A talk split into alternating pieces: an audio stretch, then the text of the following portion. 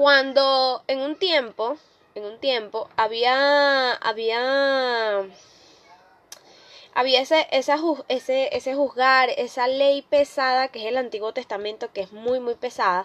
Si lo vemos, imagínate, hay mujeres que no pudieran ir a la iglesia más nunca, o, o personas que ya te fuiste al infierno porque pecaste y no tienes más oportunidad. Sin embargo, Dios mandó a su redentor, mandó a, a, ese precioso regalo, ese sacrificio poderoso a, a redimirnos a nosotros de todo lo que hacíamos. ¿Por qué? Porque Dios sabe que íbamos a pecar. Y es su amor es tan grande, es tan grande por nosotros que, que mandó a su Hijo unigénito. Entonces, ¿qué pasó? Eh, o lo que o el mensaje base que, que amemos a las personas y no lo digo nada más para las personas que me están escuchando siempre digo lo mismo este trato de que los mensajes que doy a las personas también me lo dé a mí misma porque somos personas que no sabemos amar no sabemos amar a los demás. Este, muchos cristianos nos jugamos entre nosotros mismos. Eh, me, por ejemplo, eh, las personas famosas, ejemplo, Eva Luna Montaner, eh, Ricardo Montaner, los Montaner como tal, Camilo, todos ellos hicieron una canción. La vida de ellos no es lo que llamarían los cristianos políticamente correcta, entonces las personas les hacían muchos llamados de, muchas escrituras ofensivas siendo cristianos le escribían cosas como ahora sí son cristianos, ustedes son cristianos un día sí, otros días no y no sé qué, no sé qué más. Entonces, yo digo que no es la cuestión de juzgar, porque este ya va a haber un juicio donde vamos a responder por nuestras acciones y la, Dios nos llama a amar. Sí, Dios nos llama a amar sobre, sobre todas las cosas, amar, amar a nuestro prójimo, amar este amar a nuestro prójimo como a nosotros mismos. Imagínate que, o sea, nosotros mismos a veces decimos como que sí, nosotros metemos la pata y decimos sí, metí la pata. O sea, reconocemos nuestros errores, pero no nos juzgamos, no, tú eres la peor del mundo, Anabel, porque hiciste esto, no.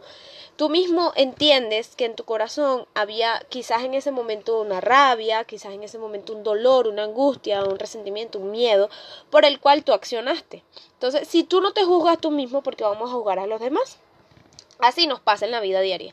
Entonces, leyendo este versículo hoy, yo me di cuenta que a veces nosotros los cristianos somos juzgados, somos jueces, somos jueces de nuestros propios amigos, de nuestros propios hermanos, de nuestras propias amistades, vecinos y todo lo demás. Entonces, muchas veces nos preguntamos como cristianos, ay, pero es que yo le hablo a mi vecino y mi vecina no llega a Cristo. Si tu vecina ve que cuando ella aprende una rumba, tú lo primero que pones es una cara de que me caes mal, o sea, yo no escucho eso, o sea, obviamente ella no, no se va a acercar a ti. Sin embargo, si nosotros somos empáticos y conocemos, reconocemos de que ellos aún no han llegado a, no han llegado a una luz admirable, no han, no han reconocido a Dios, no han llegado a ese camino, porque no crean, no es fácil. No es fácil para las personas que no son cristianas llegar a Cristo, cambiar su vida, para ellos no es fácil porque es cambiar completamente la manera en la que están viviendo. Entonces, el amor no solamente se refleja en las cosas hacia mí, por ejemplo. Yo puedo ser muy cristiana en la iglesia en el sentido de servir y ser la mejor sierva, pero si cuando yo llego a mi casa lo que hago es pelear, estoy derrumbando todo el amor que hice en la iglesia. Estoy derrumbando todas esas acciones, todas esas obras que yo hice en la iglesia. Entonces tenemos que tener una vida completamente íntegra en el sentido de amar allá y amar aquí. Este, a veces es difícil, es difícil hablar sobre este tema porque hay personas que se ofenden, que dicen, no, pero eso este, no está haciendo hipócrita, no es hipocresía, sino que tienes que empezar a entender que el mismo valor que le das a la hermana de la iglesia se lo tienes que dar a todos. No es porque somos un séquito o un grupo o una secta, no.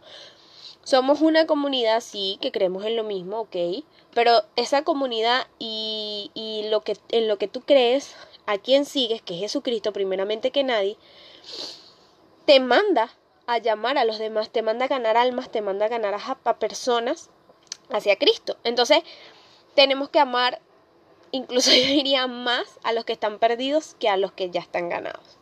Digo más en el sentido de que ellos no tienen eh, la posibilidad de, de quizás tienen un problema, no buscan primeramente un pastor, sino que buscan el alcohol, buscan las drogas, buscan la prostitución, buscan robar, buscan otras cosas. ¿Por qué? Esto pasa porque obviamente no tienen una persona que les hable en el momento de su persecución o peor aún, hay cristianos que sabemos que esa persona está pasando por X situación y en vez de ayudarlo lo que somos somos juzgadores. Hablo por mí también me ha pasado muchísimo. Este, tengo familia, tengo vecinos y hay veces que hacen cosas muy malas y en vez de yo ser una partícipe en ello, a veces me pongo como que mira lo que está haciendo, que loca, que no sé qué, me pongo a juzgar primero que ayudar.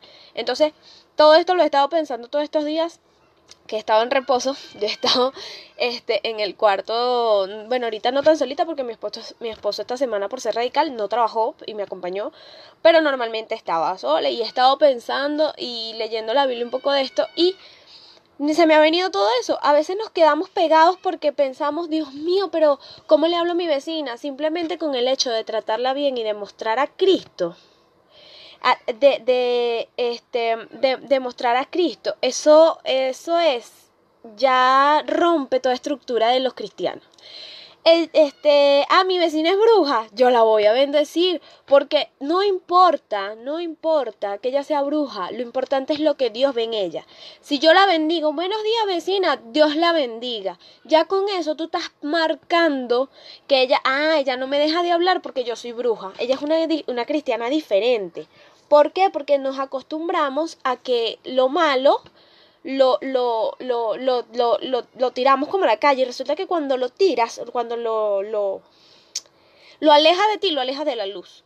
Si tú alejas a una persona de la luz, que es cuando va a llegar a la luz, o sea, tú lo estás metiendo a oscuridad. Entonces, Tienes que acercarlo a ti para que esa luz brille. Obviamente, cuidándote de jamás tú entrar en esa oscuridad que está entrando esa persona. Siempre cubrirte con la sangre de Cristo, orar cuando orar por esa persona, orar por lo que quizás entraste a su casa. Bueno, Señor, yo entré a esa casa, Señor, si yo este actué mal, dije algo mal, no sé qué, siempre nos cubrimos y siempre cubrimos nuestro pensamiento, nuestro corazón, porque nosotros solos no vamos a poder pero nosotros tenemos a alguien que puede con nosotros porque todo lo podemos en Cristo que nos fortalece, Filipenses 4:13. Y no es nada más que yo soy súper fuerte, no. Cristo nos fortalece en el sentido de fortalecer nuestra mente, nuestra vista, fortalecer nuestro organismo. Todo lo que nosotros le coloquemos a Cristo para que lo fortalezca, así va a ser. Entonces, la enseñanza, la enseñanza de hoy, o lo, o lo que le quería decir, era eso. Era eso esencialmente. Porque, este, la parte, la parte esencial, la parte esencial de una persona, este, nunca se va a perder. Dios nos hizo especiales a cada uno de nosotros. Por ejemplo, a mí me hizo muy habladora, muy espontánea, muy esto, pero bien canalizado, eso es bueno bien canalizado, él puede usar eso. Hay personas que son tímidas, pero tienen un gran talento en escritura o un gran talento en la música o personas que son simplemente calladas, pero son informáticos súper inteligentes. En informática Dios te va a usar. Bien canalizado, las cosas de Dios son buenas. Entonces, eh, eso era todo el mensaje por hoy. Espero que no haya sido tan largo porque yo lo que quería era como un mensaje corto para que más o menos supieran lo que iba a hacer. Yo voy a tratar de hacerlos en vivos. No me había atrevido a hacerlos en vivos porque me sentía un poquito mal, me sentía un poquito apagada. No tanto por el hecho de quizás no de no leer la Biblia, no, nada de eso. Sino que el reposo me tenía un poquito melancólica, aparte del embarazo, las hormonas, la cosa, entonces no podía, no estaba como, no estaba como apta para seguir haciéndolos en vivos, pero ahora sí los voy a tratar de retomar porque me gusta mucho hacer em, hacerlos en vivos para compartir con ustedes las cosas. Este video igual va a quedar guardado en IGTV, porque esa fue la idea, por eso lo hice en vivo. Este video va a quedar guardado en IGTV. Hola Alexander Coa, bendiciones. I love you. Bueno, y la idea es que tomemos como un poquito de reflexión de lo que estamos haciendo, de lo que somos, este, y evaluarnos, crecer. no, no estancarnos, sino crecer. Entonces, bendiciones a todos, los super quiero, los super amo. Y bueno, nos estaremos viendo en otro video en vivo. A lo mejor en la noche haga otro porque tengo por ahí otro mensajito bonito para todos ustedes. Bye.